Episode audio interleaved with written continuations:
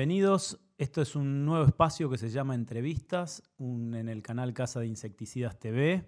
Y en este primer programa tenemos un invitado especial que pensamos y consideramos que es el mayor referente de, de este mercado. ¿Qué tal, Guillermo? Buen día. Buenos días. ¿Cómo andan? Bien, muchas gracias. Gracias por la invitación. Bueno, gracias a vos por venir, gracias por tu tiempo. Bueno, la idea es eh, hacer una vista diferente o por lo menos hacer un análisis completo de cómo está el sector hoy y nos gustaría en principio escuchar tu opinión de dónde estamos realmente como sector. Bueno, eh, creo que en esta instancia eh, venimos bien, todavía falta mucho. creo que es un mercado que viene evolucionando desde hace por lo menos 20 años pero falta mucho aún. La realidad es que el, concepto de profesional es un concepto amplio y profundo, ¿no? Entonces, eh, alguna vez uno me dijo, no solo hay que serlo, sino parecerlo, y, no nos disfracemos de profesionales, sino tratemos de serlo realmente. Y ahí es donde uno empieza a tomar los famosos KPI, los indicadores.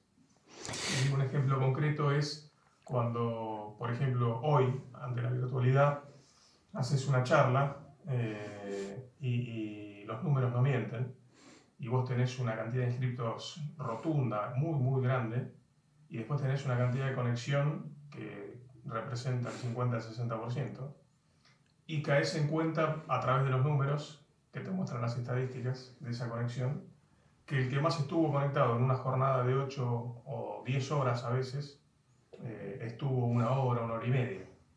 Entonces ahí es donde realmente digo, bueno, ¿qué, es la profesionalización? ¿Es tener un papel que diga que participaste de un evento o es realmente formarte en profundidad? ¿Es comprar productos eh, avalados por un laboratorio, comprar productos que tienen un gran desarrollo y un gran expertise detrás o es hacer tu gel de cucaracha con comida de perro molida? Bueno, eso me gustaría hablarlo después en profundidad, porque eso es uno de los grandes problemas que tiene este mercado. Sobre lo que estás diciendo te pregunto, ¿fallamos nosotros o, falla el laboratorio al capacitar y, e invertir en capacitaciones del tipo de las jornadas de chemotécnica para que la gente las use una hora sin entender realmente lo que les estás dando? ¿O falla el sector, fallan los profesionales que no valoran o, la falla es general y congénita? No, yo creo que, a ver, eh, los esfuerzos históricos que Chemotécnica hace eh, en relación a la formación y profesionalismo, eh, formando recursos, son totalmente válidos, lo vamos a seguir haciendo, seguiremos insistiendo. Pero también es verdad que eh, tiene que dejar de ser gratis. Y cuando digo gratis no es porque tengan que pagar. la realidad es que las compañías de este rubro, sobre todo históricamente, utilizan los eventos de formación como un upgrade, como posicionamiento de marca, como aporte a una industria y a un sector. ¿Por qué? Porque el mejor producto mal usado no funciona. Entonces, a partir de ahí es que uno sigue apostando a esta formación. Cuando digo que no van a ser gratis, digo que van a tener que ser a cambio de la transferencia de ese know-how. Si estuviste sentado escuchando una charla, bueno, vas a tener que demostrar que por lo menos podés tararear la música, nadie te va a pedir que la cantes, pero por lo menos que estuviste y estuviste conectado, no que estuviste ahí mirando en un punto muerto en la pantalla, esperando el break eh, y para ir a tomar un café caliente en una media luna, sino que realmente estuviste porque necesitabas la información. Vos sabés que a nosotros nos pasó que hay gente que ni siquiera nos contestó el mail de avisándoles que tenían su premio. Entregamos, entregamos menos de la mitad de los premios aún intentando contactar a la gente. Sí, bueno, eso te da un poco la pauta de... a ver, son las, las bondades y las desgracias simultáneas que tiene un, un, mismo evento. En este caso, la pandemia y la virtualidad han sido fabulosas porque te permiten alcanzar todas las latitudes del planeta. Eh, no te mueves de tu casa, no perdes tiempo en el viaje, eh, accedes a un montón de gente sumamente entrenada y profesional que te brinda sus conocimientos pero lo que abunda eh, a veces puede dañar, porque en, la cantidad de oferta que hay, la gente ya llega un momento que deja de percibir o deja de valorizar. Que todos decimos que en cualquier aspecto de la vida valoramos las cosas cuando las perdemos. ¿no? Entonces, este es un rubro que durante mucho tiempo, no en los países del norte, y no porque por ser del norte sean diferentes, sino porque de alguna manera lo han eh, instalado de manera diferente, el hecho de capacitarse y tener que abonar esas capacitaciones y tener que hacer un esfuerzo económico, además del esfuerzo del tiempo y el poner la cabeza a, realmente captar lo que te están procurando enseñar. Bueno, en este caso, esta oferta casi indiscriminada, porque la verdad que hasta por momentos ha sido saturante. Vos, digamos, te paraban de llegar avisos, flyers de eventos, a veces en simultáneo. Vos sabés que yo defino al profesional como mm, aquel que se hace cargo del 100% del problema de su cliente. ¿sí? No que no le genera nuevos problemas ni, ni nuevos inconvenientes. Y mm, la pregunta que me hago es, ¿Se está el mercado de control de plagas haciendo cargo del 100% del problema de sus clientes? ¿Les está generando nuevos problemas? ¿Entienden las consecuencias posibles de un producto no habilitado, de un producto que no funciona o un producto que puede generarle un daño legal? ¿O simplemente es un mercado con suerte? Eh, es una buena pregunta, una buena pregunta con varias respuestas, porque sí creo que es un mercado con suerte, eh, de alguna manera nosotros sabemos. A ver, eh, alguien me dijo alguna vez, vendemos venenos útiles. Y sí, y los medicamentos son drogas útiles. el tema es en qué dosis las utilizas y cómo las utilizas. Pero, pero decir que vendés venenos útiles no es una forma de tener un consuelo mental para una actividad ilegal o una actividad inmoral o una actividad que no debería realizarse, porque en realidad útil es todo.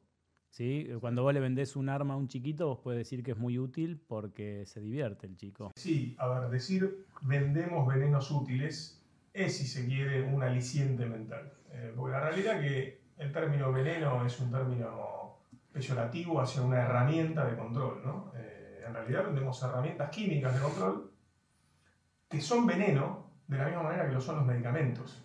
El paracetamol es un veneno también. Depende de la dosis. Ahora bien, eh, yo creo que lo que vendemos son herramientas de control que hay que priorizar el uso en las situaciones que lo amerite. Y me das el pie, por eso te decía que había varias respuestas, hablar de la ética en el manejo de control de plagas. Precisamente hoy, la Universidad Ricardo Palma en Perú está lanzando un libro de ética en el cual me invitaron en su momento y me tocó, gracias a eso, escribir el capítulo de ética en manejo integrado de plagas urbanas. Y es un concepto sumamente amplio, porque la ética es técnica, la ética es comercial, la, ética es profesional, la ética es en el día a día desde la vida humana, digamos. Pero no somos un país ético. No, en absoluto. De hecho, creo que estamos en una industria que no, lo es. Eh, a ver, todos sabemos todo y en mm. cierta medida eh, hay empresas de control de plagas que hacen sus productos, hay eh, distribuidores que comercializan productos inhabilitados eh, y estamos los laboratorios que pretendemos hacer las cosas bien porque estamos eh, obligados por un compromiso social, moral y comercial. Eh, todos sabemos que en la Argentina se casa dentro del coto de casa. Bueno, cuando sos un laboratorio formalizado, tenés que tener todo en regla. Y competís, y ahí va parte de la ética, en lo que generalmente se menciona como competencia desleal y los laboratorios que trasladan recursos, hacer jornadas de capacitación, hacer desarrollo de producto. El desarrollo de un producto no es una cosa arbitraria. Implica una idea, implica plasmar esa idea, que esa idea a veces representa 10, 12, 15, 20 formulaciones diferentes, las pruebas de campo, las evaluaciones, los ensayos físico-químicos, los ensayos biológicos, los ensayos toxicológicos. Es muchísima la inversión para que después, en la cocina de la oficina, un controlador de plagas haga un gel pisando alimento de perro y tratando de ponerle uno, dos, medio centímetro cúbico de un producto que él considere que es el ideal. Entonces, cómo se compite contra eso es muy complejo, pero es parte de la ética. De la, perdón, de la misma manera que es antiético aplicar un insecticida en un ámbito que no lo requiere porque de alguna manera tengo que cobrar mi servicio. Si hacemos eso es porque estamos preasumiendo que somos solamente aplicadores de veneno. Y el control de plagas tiene mucho más que ver con eso. El manejo integrado, como vos mencionaste, Sí hay empresas que hacen las cosas bien, porque si no parece que en mi discurso todo el mercado es un desastre. Y realmente hay muchas empresas que en las capacitaciones están ávidas de información, los ves con los ojos abiertos y descargando permanentemente adrenalina porque saben que están recibiendo información que si se la tuvieran que poner a buscar en un libro o no la encontrarían o sería muy complejo. Pero hay mucha gente que lo hace bien. Cuando me preguntaste si hay empresas, sí, seguramente son las más formadas y las que están también más obligadas y que prestan servicio a la industria, a organismos de gobierno, a clientes que también requieren cierto nivel de formalidad en el servicio. Y ahí hay muchas empresas que entienden que el problema es de ellos y son los que le solucionan el problema de manera integral a su cliente. Si vos te contrata a alguien, no importa la calidad de cliente, Doña Rosa o el CEO de la corporación alimenticia más grande, él no va a querer, no te va a contratar para que vos le transfieras un problema. Eh, las plagas para él, desde que te contrató, son tuyas, dejaron de ser de él. Entonces, nosotros somos los que tenemos que conocer y ampliar el abanico de herramientas posibles de control y de alguna manera modificar el ambiente, aplicar productos si es necesario, que no siempre lo es, utilizar elementos de control físico. Eso es un profesional y eso es manejarse con ética. ¿Por qué voy a aplicar un producto químico si no es necesario? Hay palabras como dejar un tendal o que el cliente vea o que sienta olor cuando los laboratorios están rompiendo los bolsillos para sacarle el olor a los productos. Y la otra cosa que yo noté es que el profesional muchas veces no le pregunta al cliente cuál es su verdadero problema. Tengo cucarachas, sí, pero ¿cuál es tu verdadero problema? Porque a veces lo empeoramos. Se ven, caminan por arriba de la comida. ¿Por qué fallamos en cómo se plantea el problema. Porque obviamente si se falla en el planteo del problema, se va a fallar claramente en la solución. Un problema bien planteado es muy difícil que no se pueda solucionar y un problema mal planteado raramente es solucionado, ¿no? En primer lugar, eh, es un mercado todavía en algunos aspectos hasta casi primitivo, ¿no? De hecho, si te fijas, seguimos hablando de empresas de fumigación en muchos casos. ¿Pero por qué se sigue hablando de empresas de fumigación? Porque es lo que consume la gente un gran espectro de personas que consumen servicios, insisto, no hablemos de los clientes más formales como industria y demás, pero a nivel doméstico, llámame al fumigador, es el concepto. Claro. Y el, el preconcepto de esa gente es que cuando viene el fumigador, el fumigador deja el tendal, como. Y generalmente también se asocia el olor con la eficacia. Entonces son todas pequeñas falencias que hacen en definitiva que el consumidor tampoco esté entrenado y educado en qué es lo que tiene que reclamar por parte de quien le presta el servicio. ¿Qué es lo que nunca ha hecho este mercado y se debe? Es una asignatura pendiente. Entrenar o trabajar sobre la cabeza de quien consume el servicio, ya sea una industria, o sea Doña Rosa, o sea un restaurante. Es decir, el concepto de manejo integrado es lo que la gente también tiene que arraigar. Vos no vas al cirujano a que el tipo directamente te meta la mano en un riñón y te lo saque.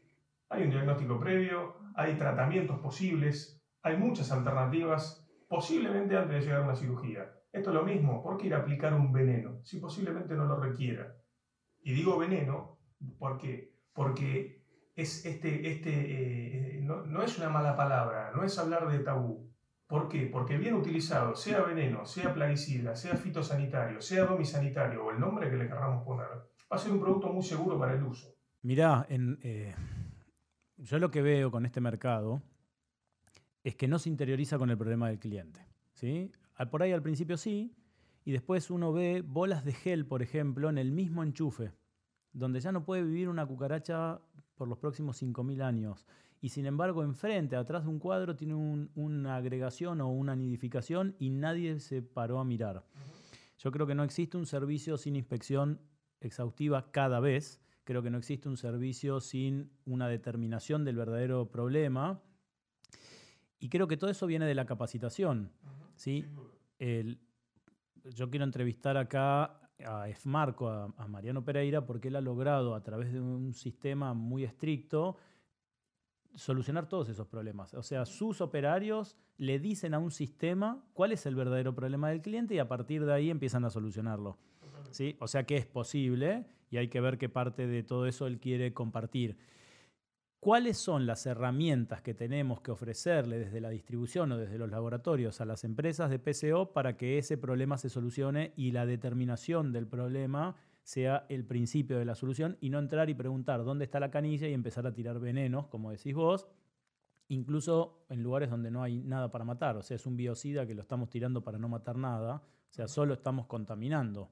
¿no? Y de eso ya se dio cuenta el Estado y está tratando de limitarnos de una manera que por ahí no es la correcta, pero que es una manera, ¿sí? que también vamos a hablar después del tema de residuos peligrosos, que es un tema grave acá.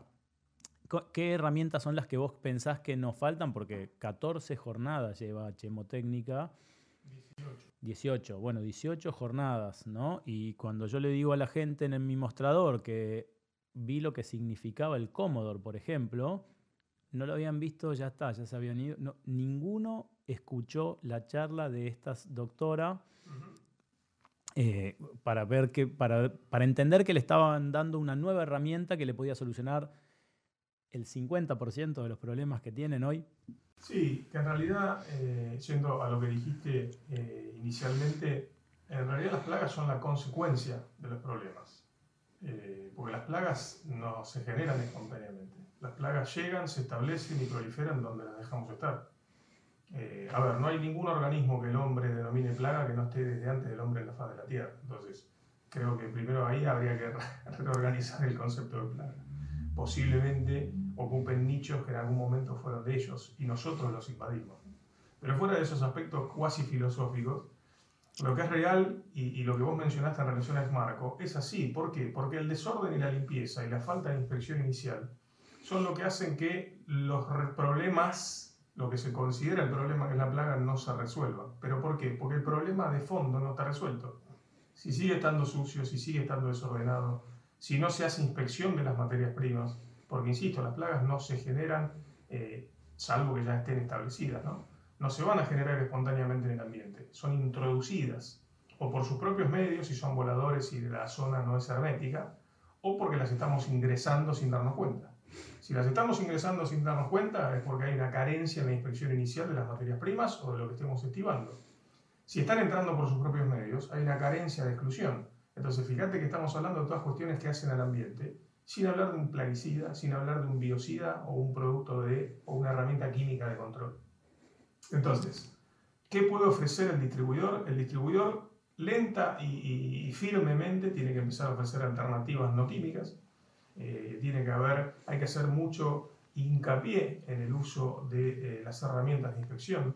Inspeccionar bien implica inspeccionar bien pensar dos segundos como plaga y dónde van a estar alojadas. Generalmente las inspecciones, de la misma manera que ocurre con la limpieza, se hacen en lo mediato, en donde uno, ve eh, las cosas que tiene a la mano. Eh, ¿Cuánta gente fue a hacer un control de biblioteca germánica y abrió una cafetera, por ejemplo? Es un lugar que le fascina a las hembras. Y cuando digo las hembras, en el ejemplo de la tela, es porque suele haber nido, pero un nido no es un punto de agregamiento donde yo puedo estar viendo machos, ninfas grandes. Hembras. Un nido son hembras, donde es una gran proporción de insectos y donde muchas son hembras que las vas a reconocer, en el caso de la tela, fácil, porque estén acarreando su boteca. ¿Cuánta gente no da con los nidos cuando va a hacer un control? Yo te puedo asegurar, porque lo he hecho, es, decir, eso también es lo desafiante, ¿no? Eh, poner a prueba, poner contra las cuerdas la información teórica. Eso es lo que te termina dando más experiencia también. Me ha tocado, yo lo he hecho, a, una, a un matrimonio de jubilados que no tenían los recursos. Hacer, y, digamos, él estaba eh, imposibilitado de salir de la casa, bueno, una serie de cosas que hacían que el uso de un producto, podía haber sido un gel, eh, hubiera sido una herramienta viable. Pero también era viable hacerlo con una aspiradora. ¿Cuál es la diferencia? Llevaba tiempo. Un servicio solamente con aspiradora puede llevar medio día, un día, depende de la infraestructura, depende de la cantidad de cucarachas, depende el mobiliario, un montón de factores, pero se puede hacer. Se puede hacer control de, plagas con altísima eficiencia usando el RAI de polillas, que es el más simple y el, más, el menos concentrado de los plaguicidas que hay en el mercado. ¿Pero por qué? Porque lo tenés que usar donde hay que usarlo. Si vos encontrás el sitio de agregamiento, perfectamente puedes hacer control con ese RAID muy simple o con una aspiradora. Pero después están los otros productos, que son los productos de mayor concentración, que son las herramientas de uso profesional, que de hecho lo dice hasta el envase. Y si tenemos que tildarnos de profesionales, tenemos que usar esos productos con profesionalismo. Y es aplicarlo donde corresponde, cuando corresponde. En la dosis que corresponde. En la dosis que corresponde, con el equipo que corresponde. Eh, hay un montón de cuestiones que hacen a que una herramienta termine siendo eficiente y, para lo cual ha sido desarrollada. Lo que pasa es que, bueno, eh, quien desarrolla el producto y lo comercializa no está en todos los ámbitos y en todas las empresas de servicio para fiscalizar cómo se está haciendo. A, nosotros nos llamó la atención, entregamos 150 linternas ya con la promoción de Chemotécnica de los diferentes productos y mucha gente no tenía linterna directamente. Entonces, Linterna, destornillador, espejo. Eh, cámara boroscópica. Exactamente. Ponerle que la cámara boroscópica es un upgrade, es, es fantástica, pero sin ninguna duda lo que vos dijiste inicialmente, la linterna. Linterna para buscar, para mirar. Hay que mirar a veces, a veces hay que desarmar una cerradura, a veces hay que bajar un plafón de luz, a veces hay que correr un zócalo. Obviamente empiezan a jugar un montón de cuestiones, a veces hasta edilicias o estructurales, que uno tiene que entender si tiene o no la capacidad. Eh, podés ir a desarmar un techo de tejas y tenés que ver si hay roedores, murciélagos, hormigas, pero después tenés que volver a armarlo. Totalmente. Tiene que llover si ese techo. Entonces ahí también se empieza a entender que el controlador de plagas no es un aplicador de veneno. Veneno aplica cualquiera. Cualquiera.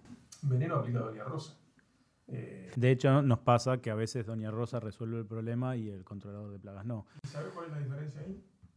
que muchos controladores de plagas automatizados vienen a buscar el litro de producto y se van a hacer lo que siempre hicieron. ¿Por qué? Porque también en las deficiencias se asume que el tiempo en una actividad ya es experiencia. Claro. Como el taxista que maneja hace 40 años, y hace 40 años que manejas mal. Claro. No pones el giro, no frenas cuando tenés que frenar, no sabes lo que es la línea peatonal. Eh, digamos, por más que lo hagas hace 150 años, lo puedes estar haciendo mal. Vos sabés que yo le dije al abogado de Uber que la campaña que tenían que hacer ellos era poner dos autos del mismo color en las condiciones de manejo comunes y que la gente adivinara cuál era el taxista y cuál era el Uber.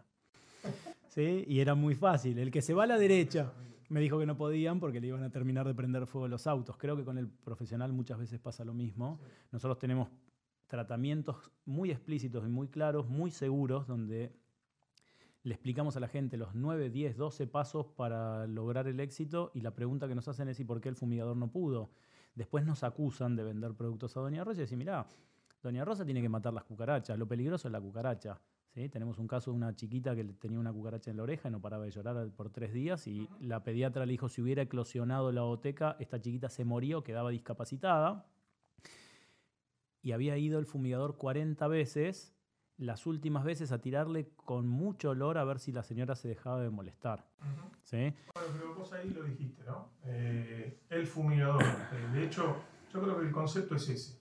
Es una, cuando, y cuando partimos en la entrevista, que me preguntaste cómo veía la industria, y creo que todavía hay mucho por hacer, porque es una industria que todavía hoy es bastante accesible. Eh, es, es una salida laboral relativamente ágil en el sentido de que no es grande la inversión eh, y, todavía los organismos de gobierno, las exigencias que, requieren son elementales, lógicas, pero elementales. Entonces rápidamente uno se ve habilitado para hacer un, un servicio que posiblemente no tenga la experiencia. Entonces hay muchas cosas para modificar desde las exigencias originales en la apertura de una empresa de servicio. Y te das cuenta quiénes trabajan bien, quiénes trabajan mal y quiénes son los que están cuando están en una capacitación atentos y ávidos de información y quiénes van simplemente por el papel o a comer la media luna.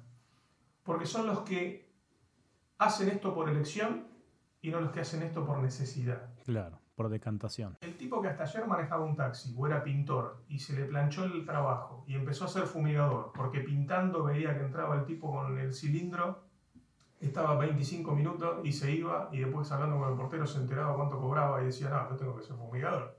Claro. Ese vio a alguien que lo estaba haciendo mal, posiblemente. Y entendió que haciendo mal era muy fácil hacerlo. Entonces, hay muchas cuestiones que hacen a que todavía hoy existan las empresas de servicio de manejo integrado que hacen las cosas muy bien o pretenden y hacia ahí van, y las, los fumigadores que creen que la diferencia con Doña Rosa es que tiran veneno más concentrado. Bueno, vamos a hacer un corte y volvemos.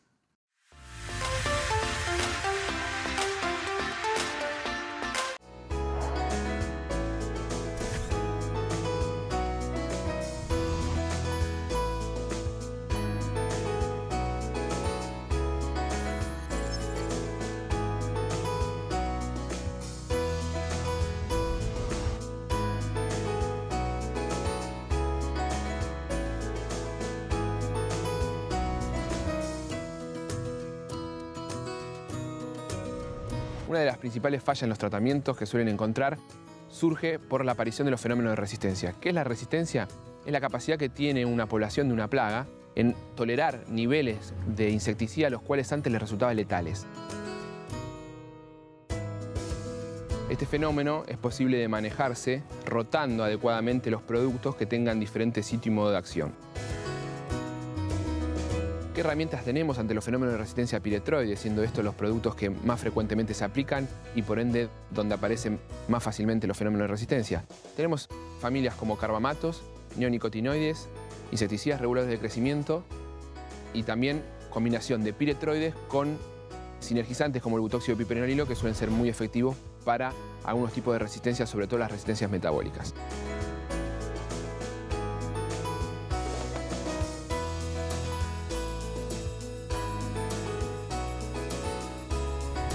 Chemotécnica, junto al CIPEIN, ha desarrollado un programa, que es el programa de evaluación a resistencia insecticida de Blatelas germánica, la cucaracha alemana, el cual consiste en recibir muestras de distintos puntos del país y evaluar el nivel de resistencia de cada una de estas cucarachas y poder establecer de esta manera un mapeo de resistencia en todo el territorio argentino.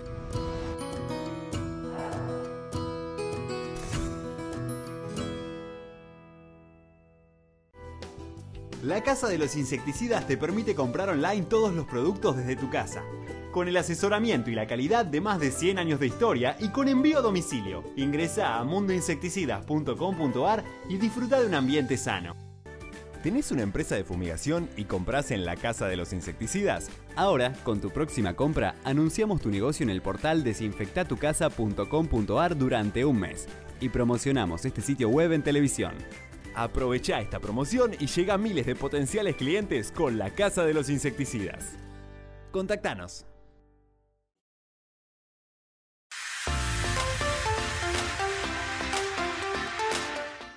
Estamos de vuelta. Te quiero preguntar primero, ¿para qué sirven los insectos? La verdad es, eh, los tenemos, están, los matamos, vivimos de ellos, pero ¿qué función tienen realmente en la naturaleza? Sé lo que vas a contestar, pero me gusta que lo digas vos, que sos ingeniero solo.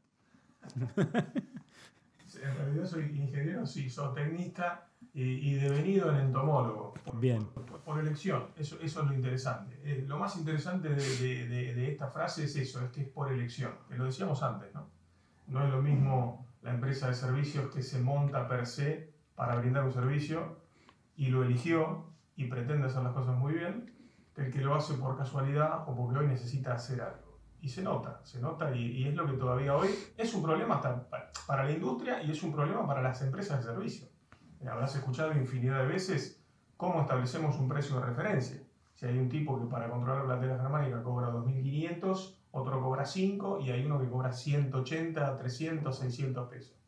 Digamos, 180 hoy no, ya cifra de... Nos traen cheques de 300 pesos a, a 30, 40 días. Eso es parte del problema también. Es el problema. Eh, y, y- y sin ninguna duda, pero para desdoblarlo y, y yendo a lo que preguntaste de por qué, lo- eh, para qué son útiles los insectos, tiene también relación con lo que veíamos antes, ¿no? Las cucarachas en un ambiente son la consecuencia de algo. ¿Y ese algo qué es?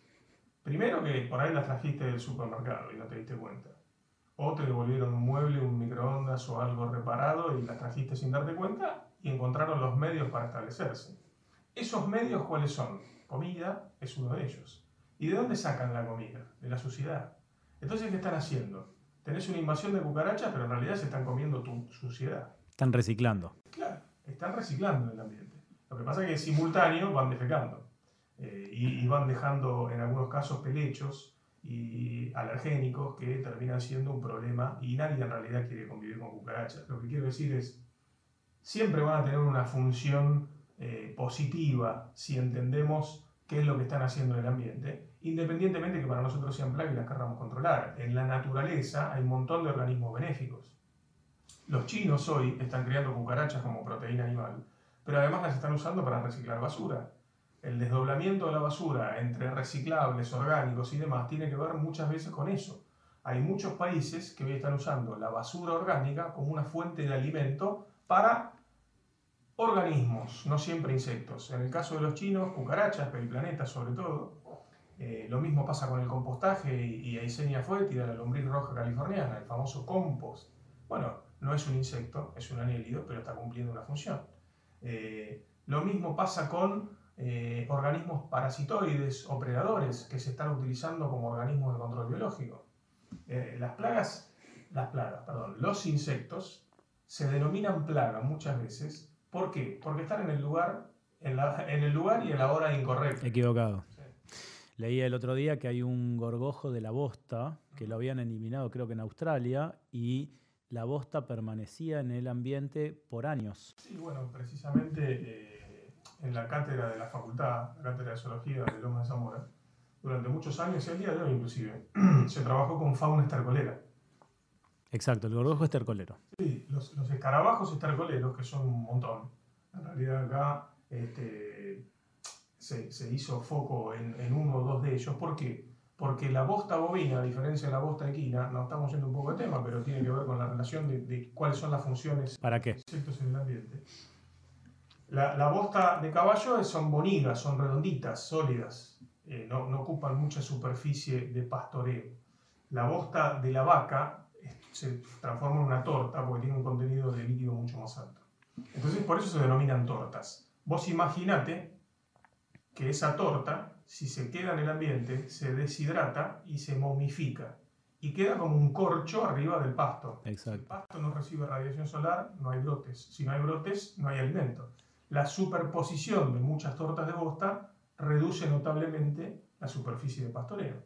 Estos organismos que vos decís, los escarabajos estercoleros, lo que hacen es incorporar la bosta al, suelo no solo irían en el suelo con las galerías subterráneas, sino que en cada cocón de bosta que arman ponen un huevito en el cual desarrolla una larva y a posteriori sale otro escarabajo. Pero en cierta medida consumen las tortas de bosta. Entonces, hay una función, y de lo que vos decías, de dónde viene, el uso indiscriminado de la ivermectina, de las lactonas macrocíclicas en realidad, de lo que son ivermectinas, abamectinas y demás, ivermectina sobre todo como antiparasitario animal, también deterioraba esa fauna tercolera. Entonces, hay mucho, mucho se ha investigado en relación a eso y a, los endectocidas que se utilizan en animales y que pueden afectar a esta fauna tercolera, que en definitiva eh, va en detrimento de la capacidad de un campo de poder engordar animales. Bueno, y ahora entramos en, por ahí la... En la polinización. Ni hablar. La polinización en parte de un sinnúmero de voladores, porque no es solamente la abeja, solamente el abejorro, hay moscas, eh, hay, hay, un montón de dípteros que también son melívoros, eh, hormigas mismas, que las hormigas en simbiosis con algunos homópteros transitan por las plantas, no porque sean de los más indicados como polinizadores, pero ocasionalmente también ocurre que pasan por ese polen, lo acarrean y lo trasladan. Y en ese traslado están también funciones importantes. Y ahí te una, y ahí te hago una pregunta que es importante que viene de esto. ¿No debería un controlador de plagas decirle a una señora que no hay que matar las abejas, por ejemplo. O sea, el insecto no es plaga por estar ahí, sino por generar algún daño. Sí. Entonces, tengo abejorros, no bombus, no hay que matarlos. O sea, si te atacan, sí, claramente, si te agujerean el techo, sí, pero si están polinizando mi ceibo, por ejemplo, no creo que haya ningún daño. Yo convivo todo el año con ellos. Creo que también es momento de entender que nos pagan por matar aquello que molesta y que daña, no aquello que, estéticamente... Ayer había una discusión en el foro que manejamos en Casa de Insecticidas que un fumigador decía con mucho criterio, ¿qué quiere? ¿Tener una higuera y no tener pájaros?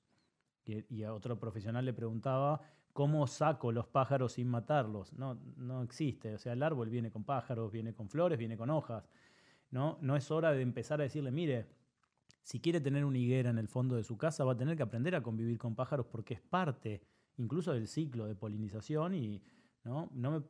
creo que en eso también nos equivocamos. A veces por cobrar o por agarrar un servicio eh, hacemos cosas que no deberíamos. No, desde la ética es real que, eh, sin ninguna duda, lo que vos decís eh, debería ser así. Porque en realidad, las plagas, el concepto de plagas viene antropocéntrico, es, es, la, es la visión del hombre. Y generalmente lo que hace el controlador de plagas es eliminar organismos por las fobias de las personas. Claro. La gente que convive con las cucarachas, cuando llegas a, a domicilios donde la tela germánica ya está agregada en los rincones, ya sin siquiera sin esconderse, porque el nivel de densidad de población es muy, muy alto, esa gente ya llega a un nivel de saturación que otros lo hubieran eliminado mucho antes, ¿no? Porque también juega con esto, juega con el nivel o con la capacidad de tolerancia de las personas. Hay gente que ve una cucaracha y se sube arriba de un mueble, y hay gente que llega a instancias en las que las cucarachas ya ni se esconden del nivel de densidad de población y están agregadas en los rincones. De hecho, leí que solucionan la fotofobia incluso. Es que se adaptan, las Ah. células oculares se adaptan. Originalmente son lucífugas. Claro, la luz. Pero si vos las criás en, en in vitro con 24 horas de luz, son bichos pero no son tontos. Se Van a terminar saliendo a comer igual y a tomar agua igual. Y llega un momento donde la luz ya no es un problema. Mm. Es una cuestión de adaptación. Y son sumamente hábiles en adaptarse. Entonces, lo que decía es, ¿las cucarachas son un problema? ¿Cuánta mística hay detrás de si son portadores de virus, bacterias y hongos? No estoy diciendo que no, ¿eh? porque si no voy a parecer un idealista y, y me van a querer matar porque van a decir al final eh, nuestro argumento de venta. Igual, el, igual El argumento de venta del igual de tiene que ver con, lo- con los patógenos. que te quieran matar, si es por defender la verdad, no pasaría nada. Bueno, es que ahí va un poco la ética y, ahí- y a eso iba. Eh, sin ninguna duda, y ojalá en algún momento la empresa de control de plagas tenga kits de muestreo de microorganismos en el ambiente y que pueda demostrar, mira, vos tenés cucarachas acá, esa periplaneta americana que acaba de salir de la cámara séptica vino por la pared, se subió a la mesada y pasó por arriba del plato de comida. El trayecto que hizo fue este. Déjame que te hago tres hisopados y en una placa de cultivo de 3M que se consigue fácil, la ponemos a cultivar y vemos qué sale. Por ahí no sale nada. Claro. Y resolvemos la incógnita de que es un mito esto de si trasladan o no microorganismos. Los trasladan sin, a ver, te lo firmo donde quieras que los trasladan, pero de ahí a que sean unidades formadoras de colonias suficientes para desencadenar una enfermedad es diferente. Claro. Entonces, generalmente el primer impulsor de un servicio es la fobia, el no tolero más, el no quiero bichos acá. Distintos son los vectores. Nadie quiere convivir con Triatomys infestans, con la Claro. vinchuca. ¿Por qué? Porque el Trypanosoma cruzi puede o no estar dentro de ese organismo y me puedo no enfermar. No quiero convivir con Aedes. ¿Por qué? Porque si me pica, me podría llegar a inocular el virus del dengue. Entonces, Vectores, no hay duda que uno debería y debe controlarlos porque es un serio problema de salud pública. ¿Las plagas urbanas son un problema de salud pública? Depende del nivel de infestación y depende del organismo que esté en ese momento. Porque muchas veces son un problema doméstico, concentrado en una vivienda. Roedores, ¿son un problema de salud pública? Si el nivel de infestación es alto, sin ninguna duda. ¿Por qué? Porque son portadores de patógenos, pero demostradamente, y pueden desencadenar la enfermedad. Entonces, a partir de ahí, sin ninguna duda, la empresa de control de plagas tiene que entender si es una plaga, si es un vector y si es un organismo invasor ocasional. En muchos de los casos se da que es una invasión ocasional. Y no se lo debería matar. Eh, bueno, ahí está la, la necesidad del cliente. Claro. Muchas veces uno termina eliminando organismos o invasores ocasionales por necesidad del cliente. Pasa, desgraciadamente, pasa con los murciélagos. Sí, bueno, muchas veces el olor del murciélago obliga a tomar medidas. Que son... y la posibilidad de que aloque el virus de la rabia en su, en su cavidad bucal y de que accidentalmente ocurra una mordedura. Bueno, digamos, hay un montón de factores que Y, hacen que la y- gente... y piojillos y todo. Sí, claro, ectoparásitos, eh, es decir, eh, la presencia de, de animales en los entornos urbanizados siempre resulta compleja. Las palomas, vos parás 20 personas en la calle y posiblemente 18 te digan que son hermosas. Ujú, Y solamente dos, porque están cansados de limpiar caca de paloma, te digan que las odian. ujú, Pero no perciben también que es una plaga. Y además, ¿qué pasa? La ley no las define como plaga Claro. pero son de las peores. Porque encima están en altos niveles de infestación, sobre todo en los cascos urbanos, porque vuelan, la rata pobrecita, No vuela. no pobrecita, pero la rata no vuela, es más fácil controlarlas, las palomas no tanto. Y las palomas se van de un lado al otro, se reubican y tienen una altísima carga de patógenos endo y también ectoácidos. Bueno, y antes de, antes de que se nos acabe el tiempo, me gustaría tratar un tema que nos está bombardeando hoy, que es el de residuos peligrosos. Yo tenía la posibilidad, la frenó la pandemia, de juntarme con Santilli a través de una persona que nos relacionaba y lo que me llegó a mí es que desde el gobierno de la Ciudad de Buenos Aires decían o consideraban que lo peligroso eran las empresas de control de plagas, desafortunadamente, y lo digo con tristeza. Bueno, eso después me lo aclararon, venía a través de, o, a consecuencia de un intento de presentar un escrito que terminó sintiendo el director de APRA que lo estaban agrediendo, mandando a la policía y bueno, algo que se, después me lo aclararon, pero parece que APRA todavía no lo tiene claro. También hay fuego amigo interno, si se puede decir amigo, hay ocho, nueve empresas que están siendo nefastas para el mercado que se sientan en los escritorios y deciden, pero hay una realidad, ¿no? Eh, estamos generando, o sea, tenemos productos prohibidos que hoy se venden, productos que tienen limitaciones muy importantes en su aplicación, que se venden para asperjado y todo el mundo sabe que se usan para una función que no es la que está habilitada. Em, ¿En dónde estamos? ¿Qué es esto que está viniendo? ¿Se puede parar? ¿No se puede parar? ¿Qué están haciendo los laboratorios? Eh, lo que puedas decirnos estaría interesante que lo podamos transmitir. No, no, a ver, no, no es... Eh, hay varias cuestiones. Yo creo que como siempre en Argentina las, las, las políticas de Estado muchas veces son reaccionarias ¿no? Y, no, y no son meditadas, no son estudiadas, no son eh, proyectadas en el tiempo. Sin ninguna duda y desde el punto de vista ecológico, eh, el impacto de, estas herramientas de control químico va a ir hacia la reducción. En el mundo está ocurriendo, yo el otro día mencionaba en una charla, no sé si lo veremos nosotros, pero también hay que prepararse para hacer control de plagas sin plaguicidas, ¿no? Ni hablar. De ahí viene un poco el expertise del cual estábamos hablando antes. Eh, cualquiera diría, este muchacho no trabaja en un laboratorio que vende insecticidas. Lo que pasa es que este muchacho también vive en este mundo, ¿no? Exactamente, el mundo es uno solo, pero más allá de las cuestiones hasta si se quiere naif para algunos, eh, creo que el uso racional de los productos es, sumamente importante, porque además verdaderamente creo que tiene que ver con la ética y, tiene que ver con hacer lo que corresponde hacer. Y no siempre hacer lo que corresponde hacer es aplicar un plaguicida. Entonces, frente a este escenario, que vos lo dijiste, desgraciadamente, y desgraciadamente para la industria y desgraciadamente para las empresas de control de plagas que quieren hacer las cosas bien, hay muchas que no lo hacen bien. Exacto. ¿Por qué? Porque son estas que están de paso y son estas que eh, priorizan el negocio frente al servicio y frente a la responsabilidad social que tiene un auxiliar de la salud como la empresa de control de plagas. Entonces, cuando eso se pierde de vista, empieza el mal uso de los productos. ¿Y qué es lo que perciben los, los este, funcionarios del gobierno? Esto, este crisol, donde por ahí las empresas que hacen las cosas bien representan un porcentaje, pero también están las que hacen las cosas mal. Y en vez de cranear un sistema que organice la industria y que permita que quienes brinden servicios sean empresas especializadas, regulan para abajo. Entonces, todo... Pero no pasó con las obleas que terminó naciendo un negocio enorme de la venta de obleas.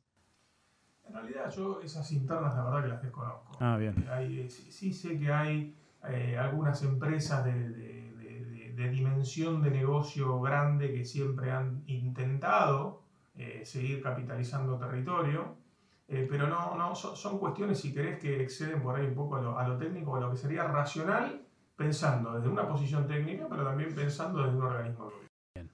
El organismo de gobierno tiene que regular en pos de la sociedad.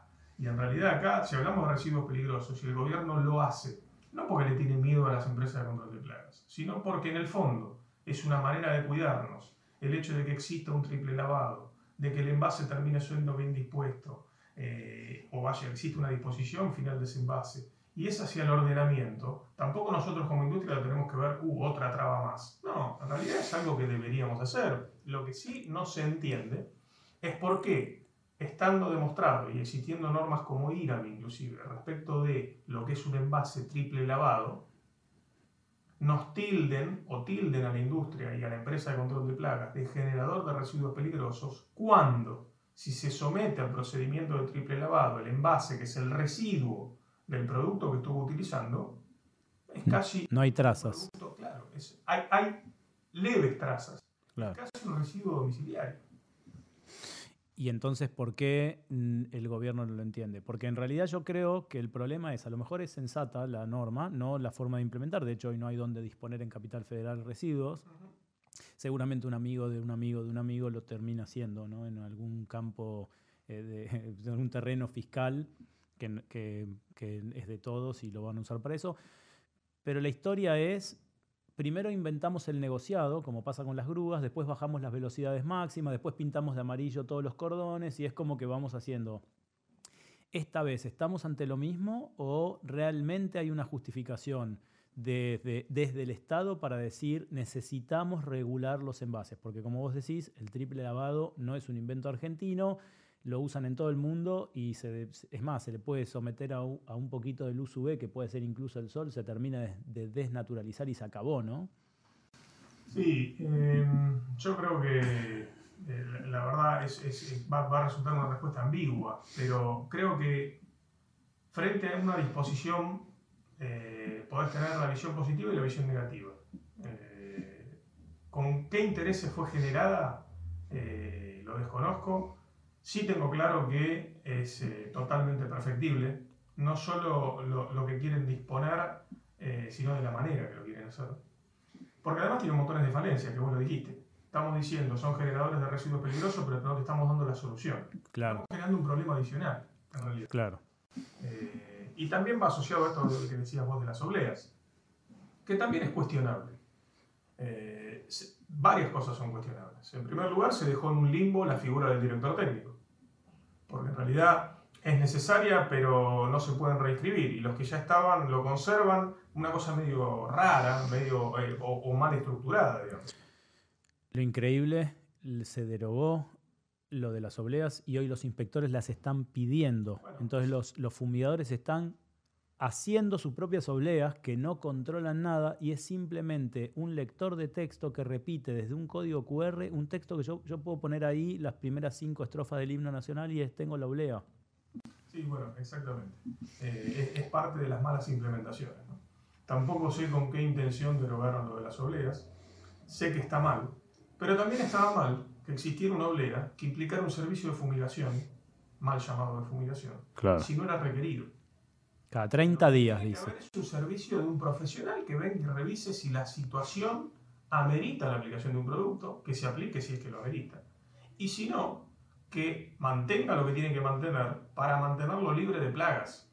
Pero esa es, y volvemos al origen de la charla, y tiene que ver con la cabeza del consumidor. Un consorcio quiere que vaya un tipo a pulverizar los, los palieres y el pasillo y las zonas comunes, y ocasionalmente que ingrese en algún departamento con algún nivel de infestación pero quieren ver que se aplica producto. Entonces, ahí vuelvo al origen. Sin ninguna duda tenemos como asignatura pendiente trabajar sobre la conciencia del consumidor, porque los oficiales o los funcionarios de gobierno también son consumidores. Ni hablar. Son gente común, no, no, no son marcianos que vienen de la estratosfera. A veces sí. La lectura... ah, sí, a veces... La, y a veces son plagas. Y a veces son plagas.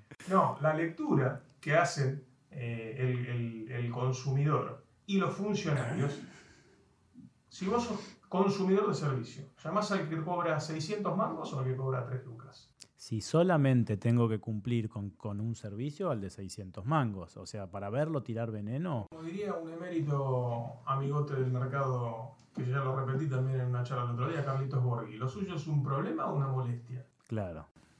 ¿Me entendés? Entonces, esta percepción de problema y molestia es así. Eh, eh, ¿Por qué las querés controlar? No, porque me dan asco. Claro. Porque tengo nenes y tengo miedo que se enfermen. Eh, porque me van a transmitir una enfermedad. Están pidiendo controlar a algunos políticos también porque les dan asco. O sea que es cultural. Los controlamos en las urnas. Los controlamos en la zona. Bueno, Guille, muchísimas gracias por venir. Se nos acabó el tiempo. Esperemos que a la gente le guste.